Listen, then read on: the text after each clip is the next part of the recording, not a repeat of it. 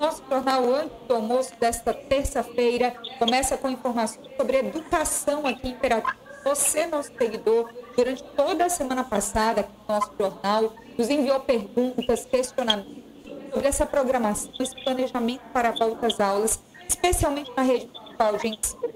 Ananda Portilho, nossa repórter, está aqui conosco. Bom dia, Ananda.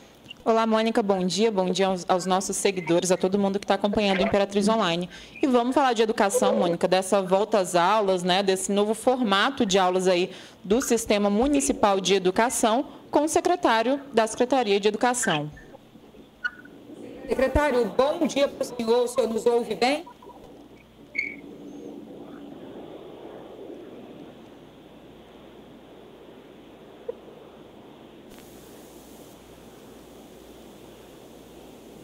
Secretário, o senhor nos ouve? Alô, Mônica. É, Oi, secretário. Bem-vindo ao nosso jornal antes do almoço aqui no Imperatriz Online. O senhor nos escuta bem?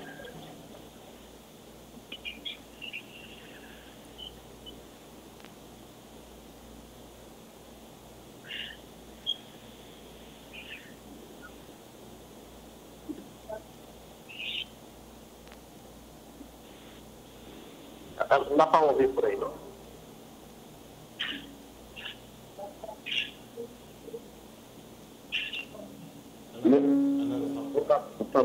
Oi, secretário, o senhor me ouve? É, Mônica, é, desculpa, tá, a ligação não está conseguindo ouvir, não estou conseguindo me entender. O senhor consegue me ouvir? Agora melhorou, mano. Sim, melhorou? Você está falando com a Ananda Portilho, com a repórter, tá? Desculpa. O senhor, nos, é. o senhor nos ouve bem, certo?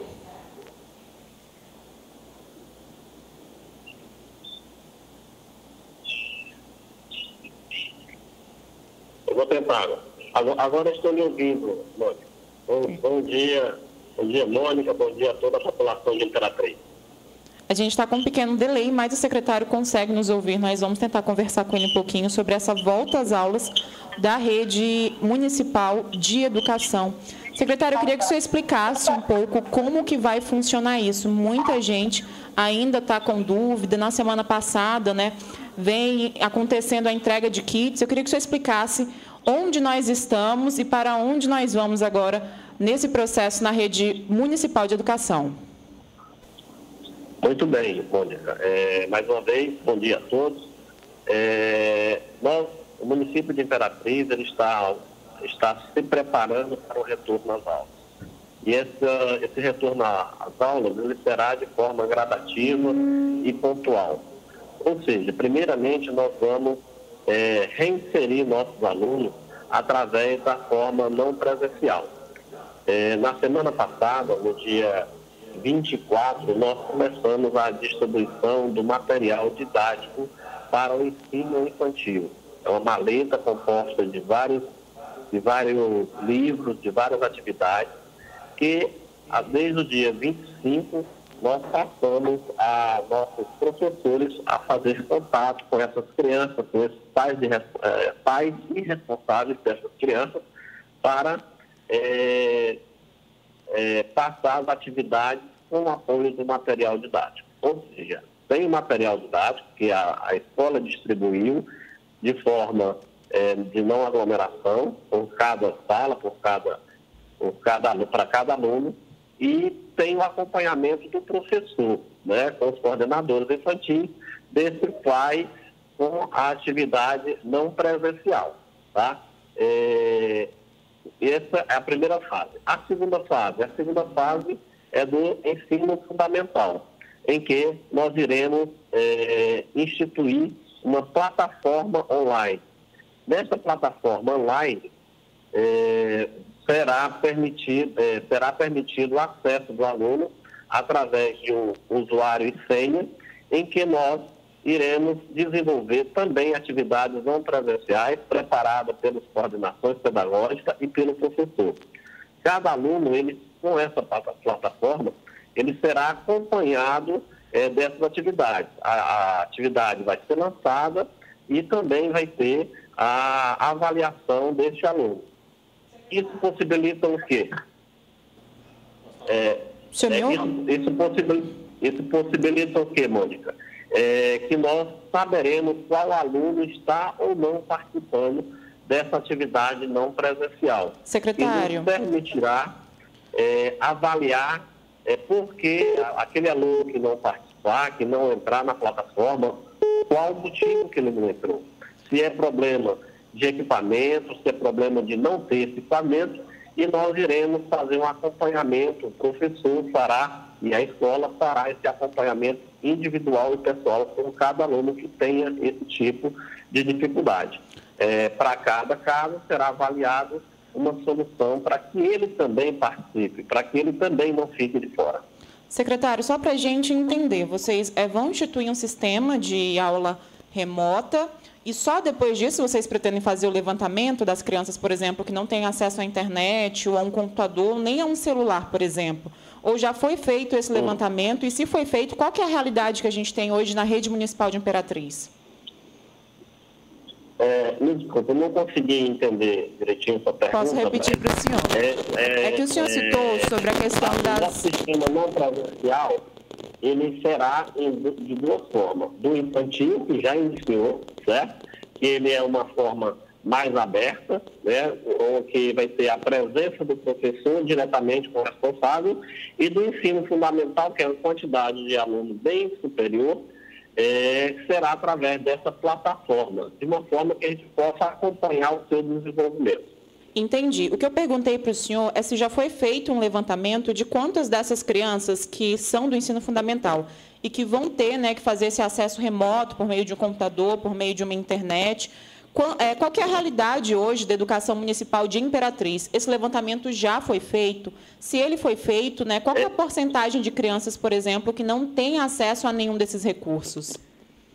Ah, tá, entendi.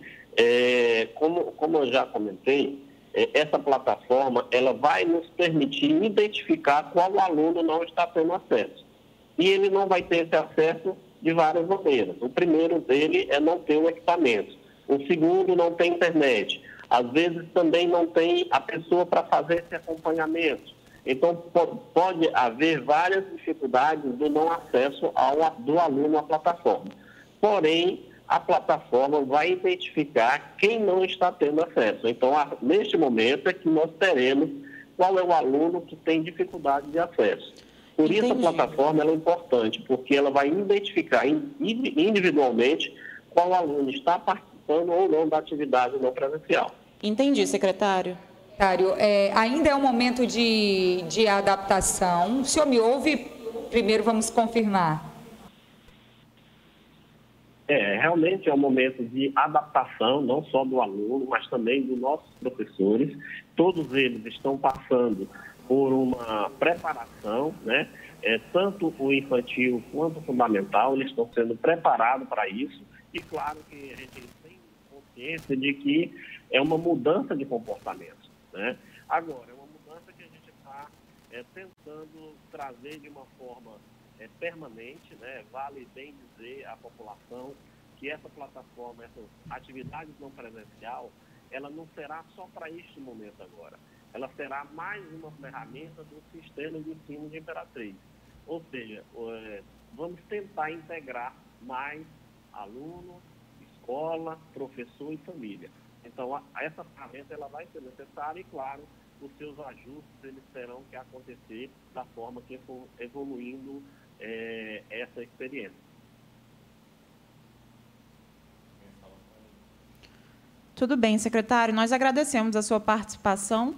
Tá? A você que nos acompanha, nós tivemos alguns problemas técnicos, como você pôde perceber, mas acredito que não comprometeu o teor da informação. Portanto, a rede municipal de ensino vai retornar gradativamente, já tem uma atividade especial para educação infantil e vai retornar por meio de plataforma online para o ensino fundamental, sendo esse passo importantíssimo para o município conseguir diagnosticar quais são as crianças e as famílias que não têm acesso à internet ou a um computador. Mônica?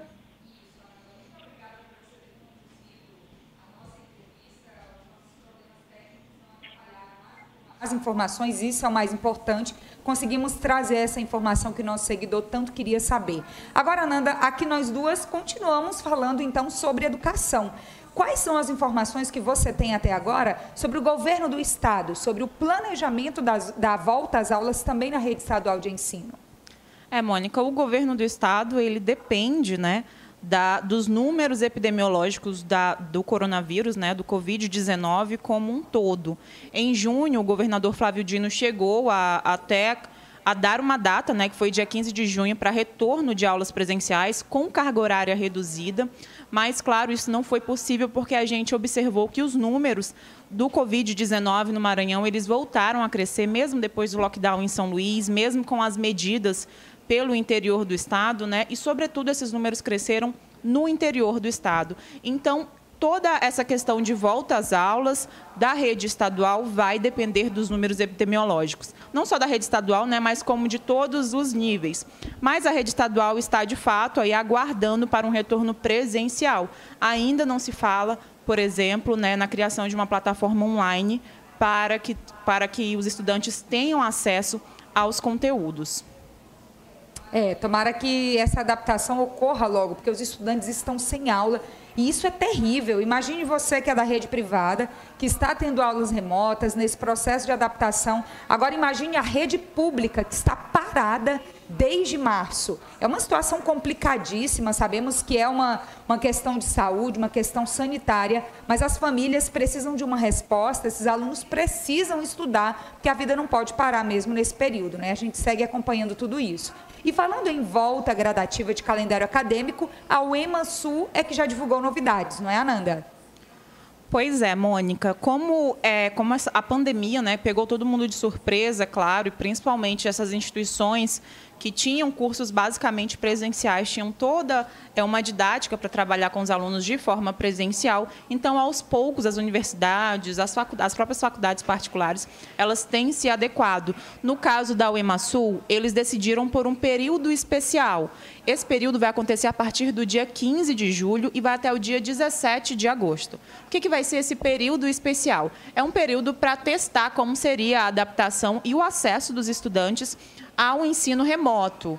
Para esse período em especial, seriam ofertadas somente disciplinas é, teóricas, né? já que as práticas elas ficam impossibilitadas por conta da pandemia, por conta do distanciamento social. Portanto, a Emasul vai trabalhar com um período especial como experiência para ver se a universidade, os alunos, né, os próprios professores têm essa estrutura para dar continuidade ao ano letivo por meio do ensino remoto. Mônica.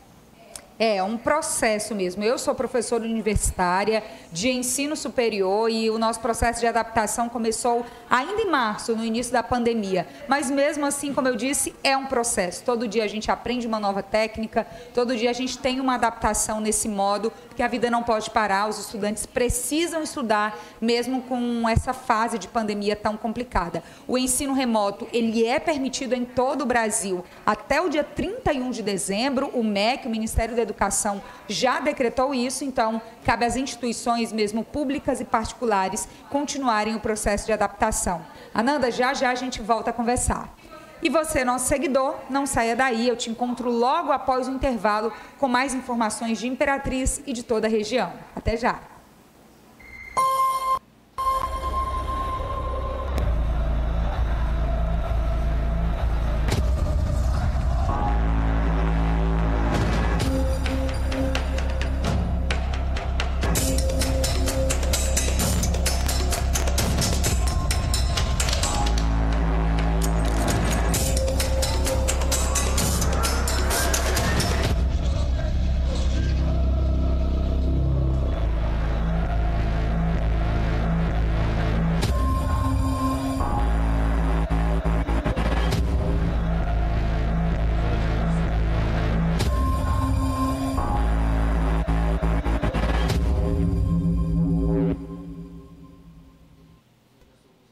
Família Café Viana cresceu e está ainda melhor.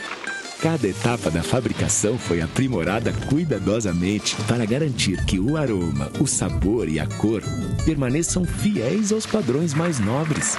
Graças à tradição e experiência de quem guarda na memória e no paladar há mais de 50 anos, o sabor inesquecível e encorpado do café brasileiro. Café Viana, sabor e qualidade.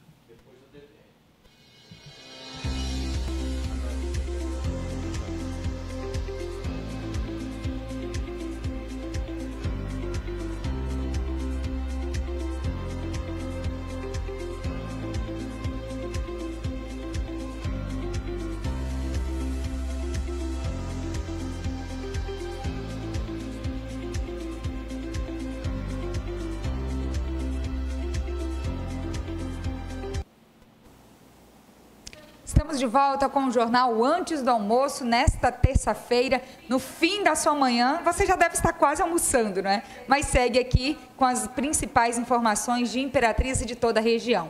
Eu sigo conversando com a repórter Ananda Portilho, que traz agora as informações para a gente sobre o combate ao Covid-19 no estado por meio dos números do boletim epidemiológico. Qual é a atualização, Ananda?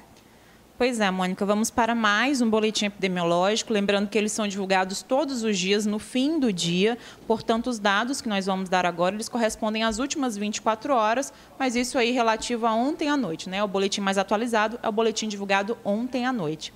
Vamos às informações. Em Imperatriz, é, tiveram duas novas mortes confirmadas, mas é importante destacar que essas duas novas que essas duas mortes confirmadas, elas aconteceram ainda no mês de junho, mas só agora os resultados saíram. Portanto, por enquanto, né, realmente nas últimas 24 horas, nós não tivemos mortes, o que é uma notícia boa. Para a gente ter uma ideia dos novos casos né, confirmados aqui na cidade, foram 72 em um intervalo de 24 horas. Agora, a Imperatriz já soma 3.990 casos confirmados de Covid-19. A gente tem 368 casos ativos e 59 pessoas também se recuperaram, testaram e já não tem mais o vírus da doença nas últimas 24 horas. Foram descartados 40 casos e as duas mortes né, que foram registradas, e como eu expliquei, não correspondem às últimas 24 horas, mas sim a um período anterior. Vamos também para os números do Estado, porque é importante a gente fazer essa relação com os números do Estado do Maranhão como um, um todo. No Maranhão, no período de 24 horas, foram confirmados 457 casos de Covid-19.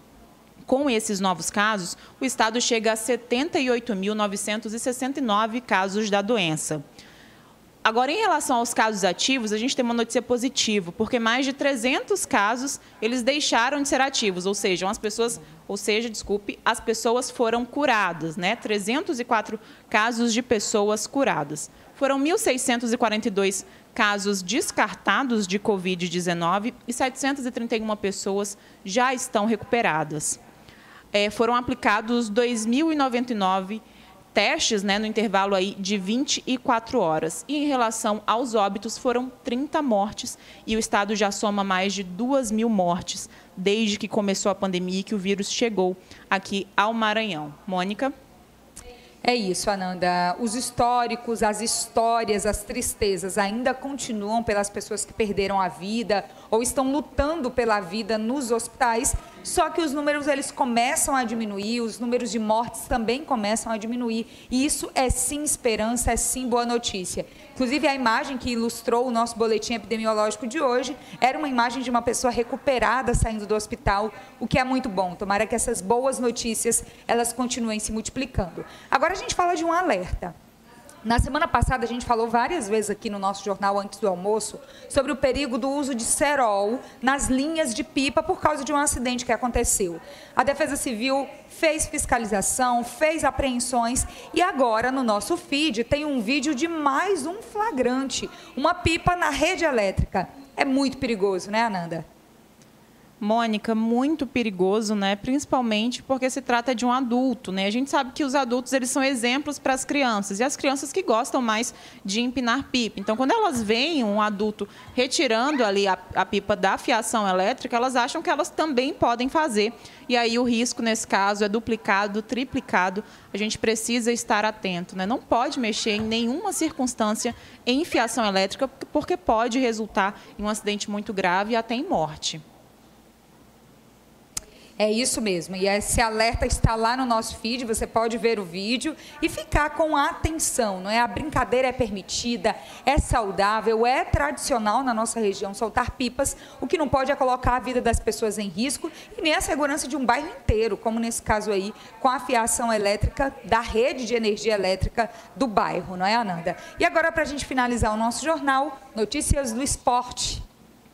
Pois é, Mônica, vamos agora para um assunto mais leve, mas nem tão leve, né, já que trata também de problemas financeiros do clube do Imperatriz, que é o clube aqui da cidade.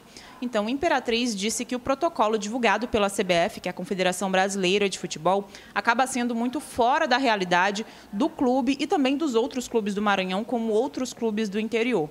Isso porque o guia médico, que foi divulgado pela CBF no mês passado, ele traz uma série de recomendações, entre elas a testagem de todos os atletas, de comissão técnica e de todos os colaboradores do clube envolvidos ali no departamento de futebol, higienização de espaços, né? Então, assim, toda uma, uma questão que, que vai exigir um certo custo e que o clube, né, com essa paralisação, já vem aí com deficiências, com dificuldades financeiras desde então. O presidente do Imperatriz, Adalto Carvalho, disse que uma alternativa é buscar parceria com os patrocinadores que atuam nessa área da saúde, como farmácias e rede de hospitais. Essa informação foi divulgada ontem durante a live Aço, né, que é uma Peiras lá no Instagram do Imperatriz. Uma outra informação que também foi divulgada por lá, né, mas que ainda está sendo estudada, é a venda de ingressos digitais.